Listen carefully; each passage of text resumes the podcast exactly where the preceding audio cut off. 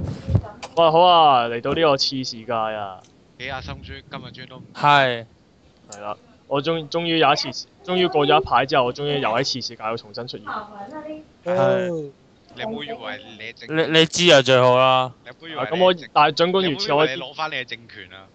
我好驚㗎，我驚遲啲咧會俾你哋其中一個 headshot 打打啦打穿咗塊面，跟住就你你條底褲仲喺我哋手上，係咯，係咯，你明日嘅底褲仲喺我哋嘅手上。係啊，唔係我唔係我係驚好似我哋應該即將講嘅某一位仁兄咁樣啫。哦，即係你講緊俾班哦，即係你誒驚你驚俾我哋搶咗你你底褲下邊嗰個手槍，係你驚你失去你嘅搶後唔到手喎槍，嗰個。底褲下面嘅手槍，係好啦，我哋唔好講埋啲咁即弊。係就近日如果有留意新聞就知道啦，就係一個強盜嘅首領咧，就俾一班流民同埋其他強盜就懟冧咗啦。冇所以計佢哋又宣稱呢個世界又有多一笪地方和平了。 係等陣先，我都要講翻收聽方法嘅。係啊。係係 www 多電下 .com 啦，電下兩個字打中文 Facebook 專頁同呢個 iTunes 可以收睇我哋嘅節目。好，繼續喂，新紀錄喎！係啊。咁、主持我唔介紹咁多啦，大家我大家聽節目嗰陣我啊打啊介紹都記得㗎啦。我冇我獎。相信已經認得我哋把聲㗎啦。係咯，如果真係有一人聽打啊嘅話，台如果有聽眾嘅話，有人聽㗎，啊咁啊係嘅，佢話更新咗之後有十個人登入咗喎，今日咁多，係啊，但係唔知有幾多個係我哋嘅咯。跟住我哋繼 à, 續努力我哋繼續啦。阿提斯嘅話遲啲會幫我哋賣廣告嘅。好好好，我哋睇先，不如請我哋食飯算啦。好似好耐之前已經講過嘅咯唉，呢我個哋唔係重點。我哋依家係咁離題，我哋頭先講到啊阿七阿古雲講緊嗰位俾俾話強有一殺位死嘅強強盜盜，大強盜嘅首領咧，就俾一班一小堆流民同埋其他嘅小強盜就懟冧咗啦。係啦咁嗰位仁兄叫咩名咧？你估下，誒估下我哋知利比啦。亞個 friend，利比亞嘅 friend，係啊，就係利比利亞比嘅亞嘅某啲啦，嘅前領導人卡達菲。係咁其實，但係咧，我哋之前其實係講過話呢、個呢、個賓拉啊，唔係係呢個拉登，佢俾人佢誒、呃之前我哋都講過佢誒俾美軍隊冧嗰啲嘢噶嘛，啊，係啊。我喊啦，係啊，但係今次比較起之下，好似今次唔今次有晒片睇喎。有晒片睇都唔關差我哋事，我哋又唔會幫佢做白金嘅。哦，係啊，我哋呢個始終都係電台節目係咁即係啊，係冇片睇嘅，對唔住。係咯，哦咁今次咁今次電視台係播晒片出嚟，話俾大家聽個被殺嘅整個過程咁樣，咁即係即係擺到明係死咗，即佢係真係教父，佢明明咧話俾我成段片話俾我聽，佢哋佢就係點樣點樣凌辱一個人致死，然之後剪佢頭。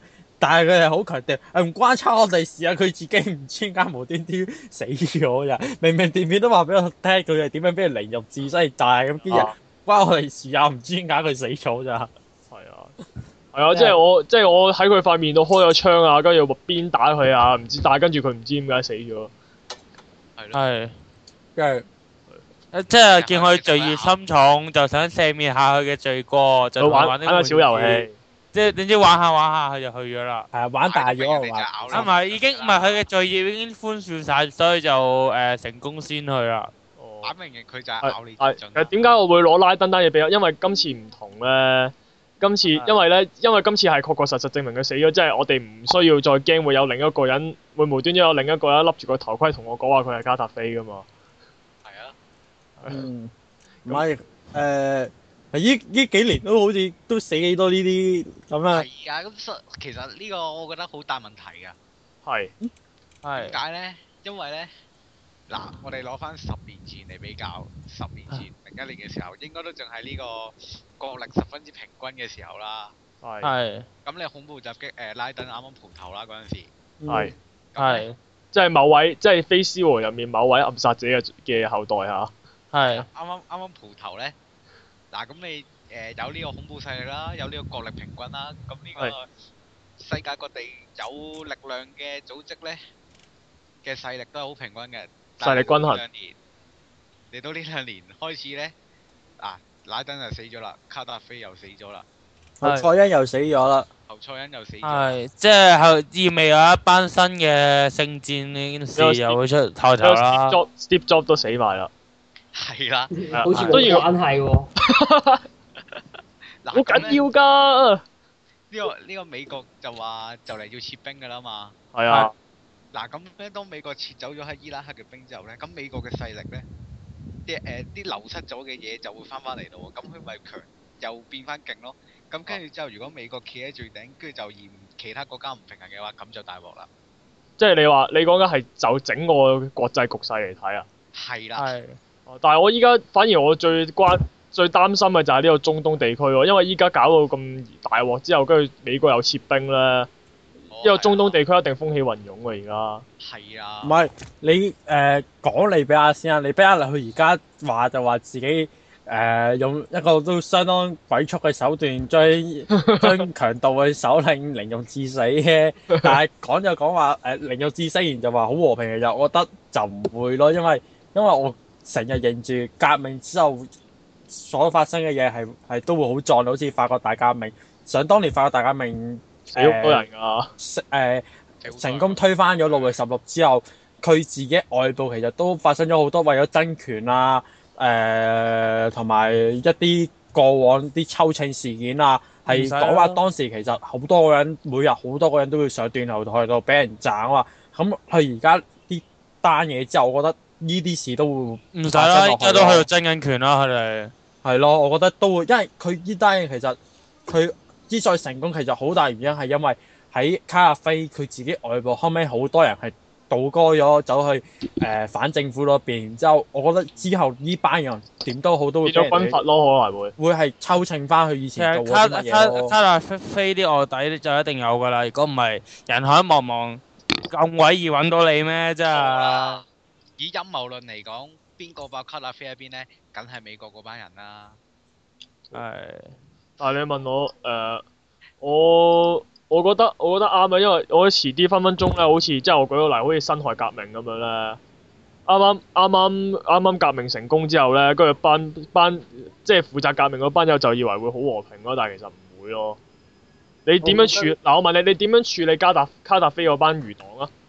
嗰班友仲係好抽得嘅喎，同我埋同埋佢想講而家嘅情況都係以暴易暴啫喎。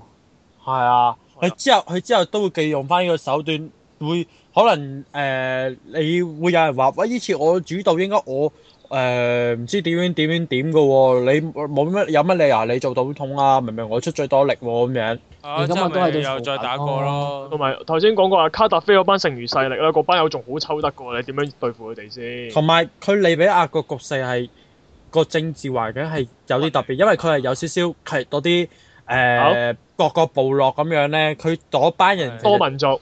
係啦，啊，佢多多強盜主義啊嘛，哇咁咁咪賴嘢啦！佢如果佢同嗰班部落傾唔掂數，嗰班部落唔承認佢呢個新政府，到時又打過嘅喎，可以。咁咪最簡單嘅一個方法，咪同個國際大流民啊，唔係國際警察傾一傾咯。國際警察自己都撐唔好理得掂自己啦。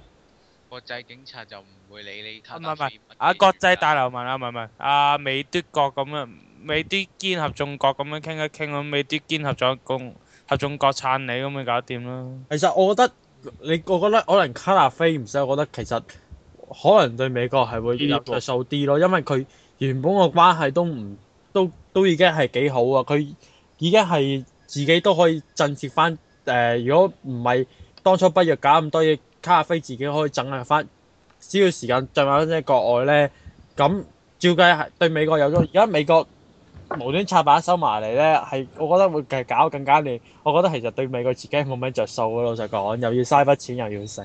反而除咗除咗美國之後，仲有一仲有一班幫倒忙嘅一堆國家嘅，好似係仲有一堆流氓，北約嗰啲咧，北約有堆嗰流啲啊民仔喺度幫你手。嗰啲所謂嘅 Fanny Fire 咧，我真係冇嘢好講咯。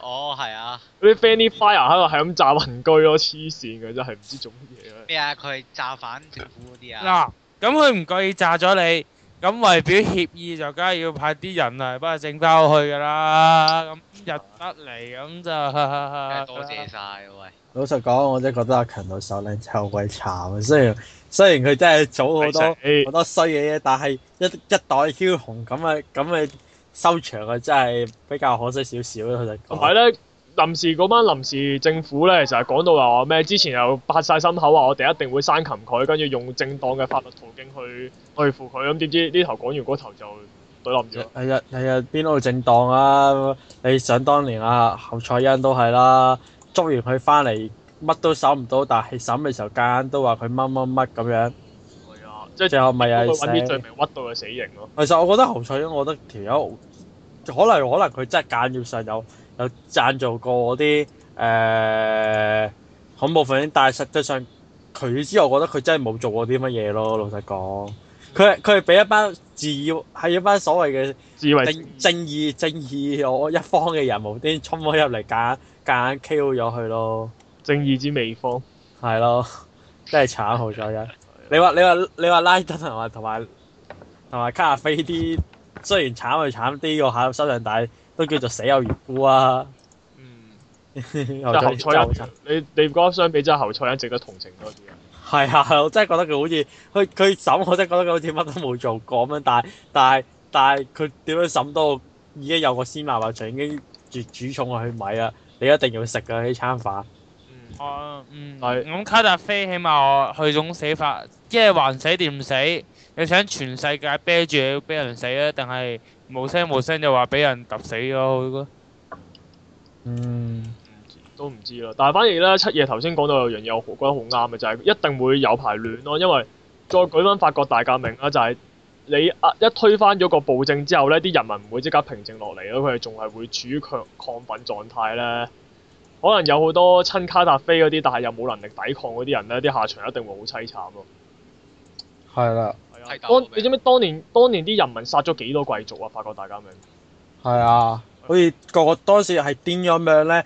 我記得好似後尾係連其中一個一個誒、呃主導革命嘅其中一個人都因為喺個爭權當中落敗咗咧，俾人哋拎埋上呢個斷頭台度斬㗎係，係，因為佢外部個權力鬥爭問題即係其實唔可以咁快鬆一口氣，真係仲有排亂啦、係咯。但係一來一來又唔知佢可唔可以平息翻佢利比亞國嗰啲部落嗰啲，如果嗰啲部落唔聽佢講，嗰啲部落好似話都幾有錢嘅，自己都有個武裝力量都唔細嘅，好似話即 Oh 係 shit！即係如果以我哋中國嚟比，即係佢哋係啲諸侯咯。係啊軍閥啲分封貴族咁樣㗎，係啊即係好似民國時期咁樣軍閥割據咯，咁咪賴嘢咯。係啊，啊，佢有排都統一唔到咯，最係啊我哋期望有天人嘅出現啦。期望但係但係誒、呃我記得天人好似都唔知要唔知二好鬼多年之後，成唔知一百年定唔知五百年之係後，嘛？等多幾百年到啦，係係等三百年。你放心，有個個樣好似列寧嘅人喺度住緊 G N 奴嘅，等多三百年到就會出現。我係哋而家要過過土星嗰邊睇下先。係唔該晒。咁咁同埋係咧，都都係係啲人民人民嗰邊誒最大，即係嗰個點講咧個問題點啊？即係你點樣平息呢班友咧？係咯，同埋佢哋佢哋個情緒應該仲係會處喺呢個土法卡達菲嘅情緒入邊噶嘛。就係大條友死咗啦，但係佢哋依然都係諗住對冧佢。咁點？咁唔知要點做？咪咯佢而家佢而家有啲咁嘅鞭屍行為咁樣真係。可能唔知幾興奮啊！我覺得我覺得佢邊下邊下咧邊唔夠咧，就好似揾翻喂揾再揾啲人出嚟督佢灰先得喎咁樣。係啦，即係殺得唔絕對有夠可爽能。啊啦。咪但係誒、呃但係但係其實可以反調翻轉啦，咁就反而可以睇到呢班人有幾憎加達菲同埋卡達菲害得佢哋幾慘咯。咁始終佢四十年暴政啊嘛，唔係咩？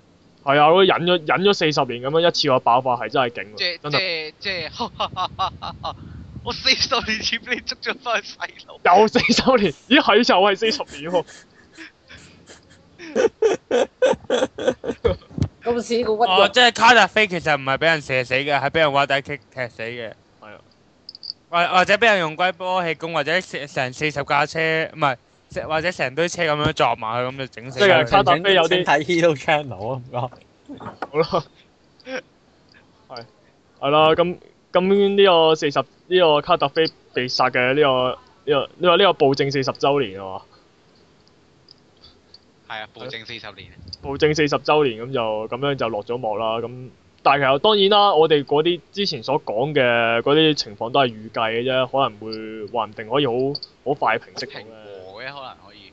係嘅，因為依家見呢個臨時政府嗰啲態度又唔係話好，又唔又好似幾好咁樣，咁希望佢哋可以快啲搞掂啦。誒、表面上即係而家表面上睇嚟就係啦，係啦。咁起碼佢起碼佢個態度都仲係好即係好理性嘅，希係望啊希望就可以快啲搞掂啦，唔係但係有時有啲嘢開頭嗰陣時就絕對係理性嘅，但係 後期得灰啊噶啦，後期後期嗰啲嗰啲嗰啲卡拉菲全部術就會俾人抽秤噶啦，唉咁嗰跟班跟住就會有人話：喂，你咁樣殘忍啲啫，然之後就話：哇，你巴閉開，你都一份子，斬下你咁樣。係啦，絕對有可能啊！唉咁唯有希望呢啲事唔好發生啦，同埋唔好或者或者唔好發生得咁嚴重啦。啊係啊啦，世界更加混亂 啦。哇嘿！咦，你係咪俾某個俾某個做神父嘅人上過身？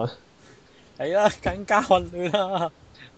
好啦，好啦，咁誒呢一呢呢件事又講到嚟呢度先啦，咁我哋又講第二單就係、但都係哦我啲知啊，佛山十八路人陣，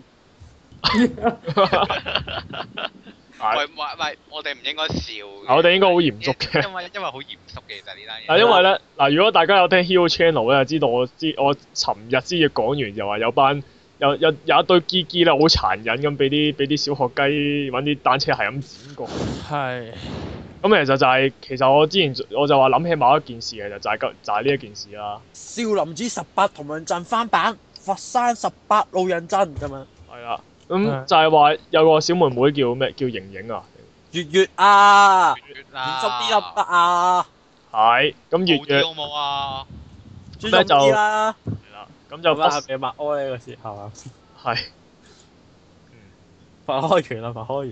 係啦，默哀完啦，咁就佢俾車撞到啦，咁點知係俾車撞完之後，咁咁但係跟住誒係啲有好多途人經過，但係嗰班友咧係完全唔理佢嘅，係即係或者望一望佢咁樣，又或者圍住睇，跟住又跟住又就咁行過就算，跟住結果佢前前後後好似俾幾架車剪過唔知兩兩架，架真係第一架碌完，跟住走咗唔知十幾個，跟住跟住再俾人碌多一次，跟住再再有幾個人走過，跟住就救翻啦。係啊，跟住係你明白嗰其他嗰啲路人啦，睇過佢，起碼咧，即係唔可以話好光鮮，但係起碼係普通人，或者有肯定有讀過書嘅。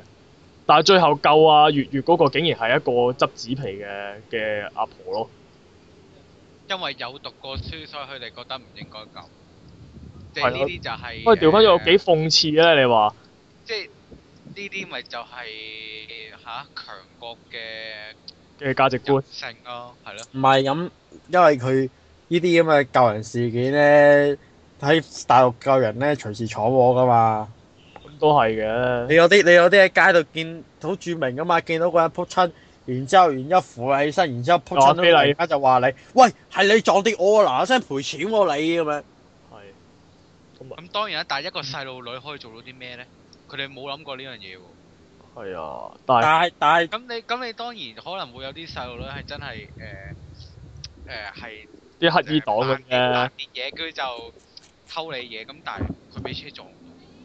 但係你會唔會但會唔會有係頭個人你話頭兩三架車都可能知你俾知你個僆妹係俾車撞，到尾嗰三架尾嗰十幾架車，心諗前面嗰架車又剪就剪過咗啦，個僆妹又喐都唔喐，係咪假㗎？算啦，人哋都開去咗咯，驚咩啫兩？架車啫，唔好話十幾架車，人啊十幾個經過，車啊兩架啫。但啊係真係咁樣誒咁講嘅，又唔同角度睇啦，即係站喺個司機嘅立場就係、誒、其實司機好似話特登頭倒車碌多佢幾下咁樣噶唔嘛，係冇，直碌啫，係唔好講咁殘忍。哦係哦，好啦，我加鹽加醋係我唔啱啊，咁總之就點解佢點解碌過之後當冇嘢咧？因為咧。因為咧，誒、呢個係有有啲大陸人，我係讀聽翻嚟一啲大陸人嘅心態就係、你撞傷咗佢，你要長期負擔一筆嘅療傷費，但係你車死咗佢，你只係一筆過賠款啫。係啊，係咪點計都符合經濟效益先？梗係啦。就係咁諗咯。咦，識計數噃，係啊。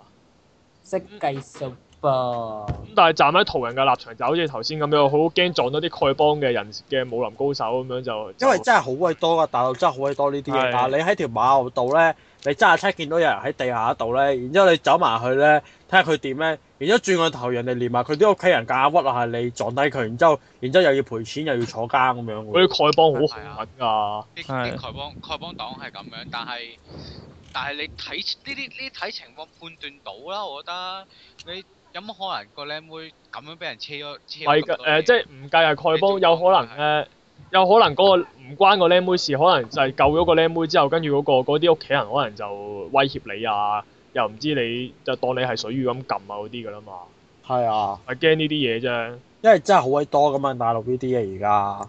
誒即係總結嚟講，成件事就唔其實路人冇錯，司機冇錯，個靚妹都冇錯，其實係社會嘅錯咯。係啊佢咁熟口面嘅呢個對白， ，Lulu 啊嘛，我呢個聲真嚇個靚妹點解冇錯啊？聲卡啦聲啦，個個靚妹俾人點解有錯啊！個靚妹佢自己行出馬路俾車車喎，唉，咁大陸係係冇咩冇咩冇咩交通條例咁佢就講，你冇你冇話一個人點解要死，點解點解點解啱啱生佢出嚟咁樣講，哦跟住都係死啊！點解要生佢出嚟咧？咁我樣就係咁你依家可以去跳樓啦，唔該晒。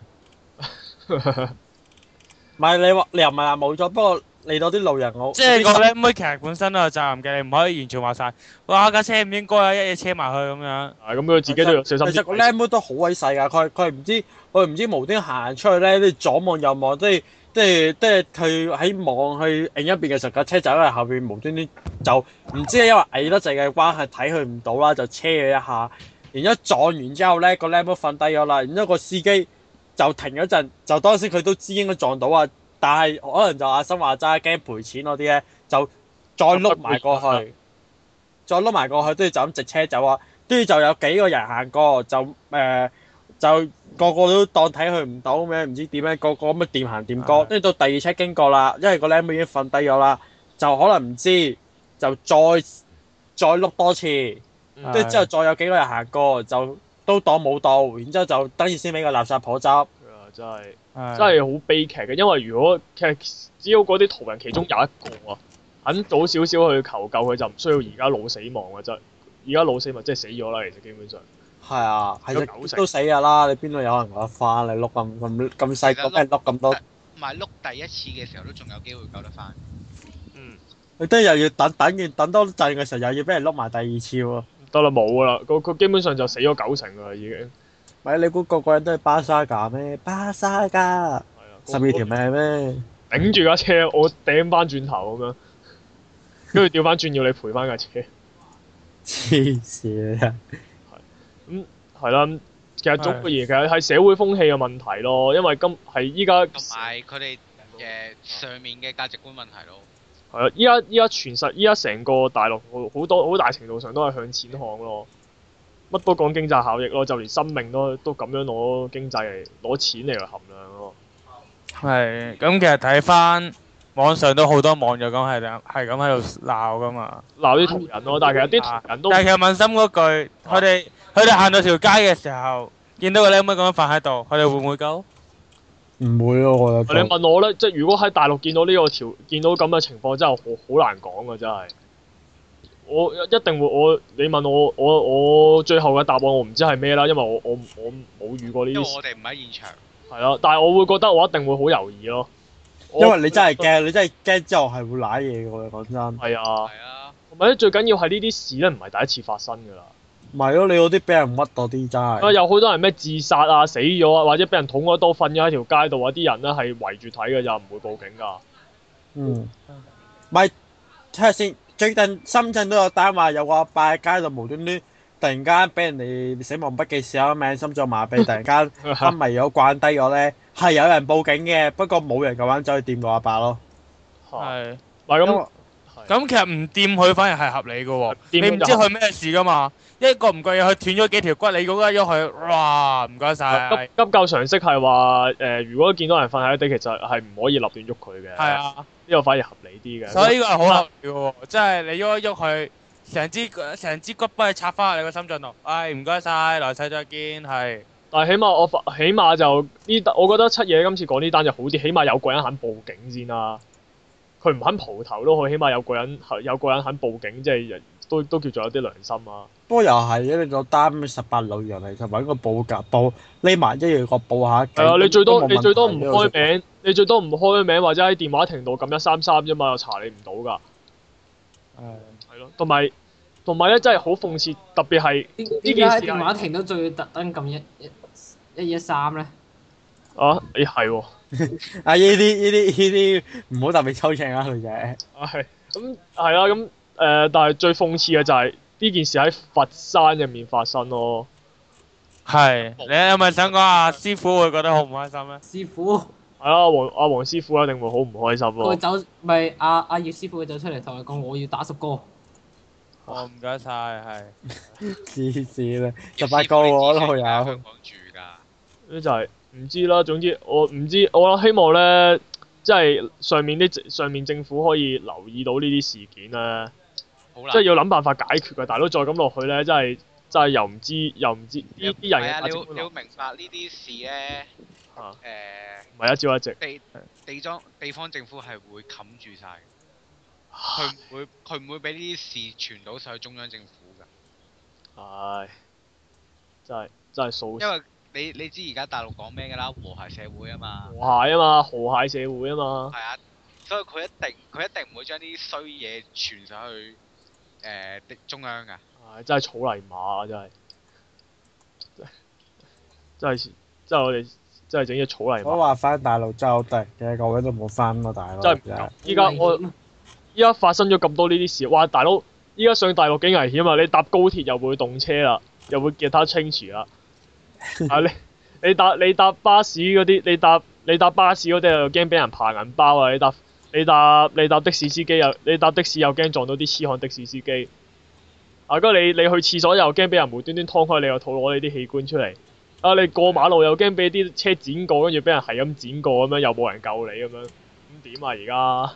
但係盔甲上去都最安全㗎啦，但啊係佢買定保險，買定保險，下次上大陸買定保保險險。係喂咁你俾人捅死，你喺上面俾人捅死咗，咁保險都冇用噶，你死咗就係死咗噶咯喎。係咯係啊，反而我同埋係啦，就係、更加直接嘅，更加直接要講嘅就係、係啊，我最再市儈啲講啊，你而家搞到個風氣咁樣咧，冇人會夠膽嚟旅遊咯。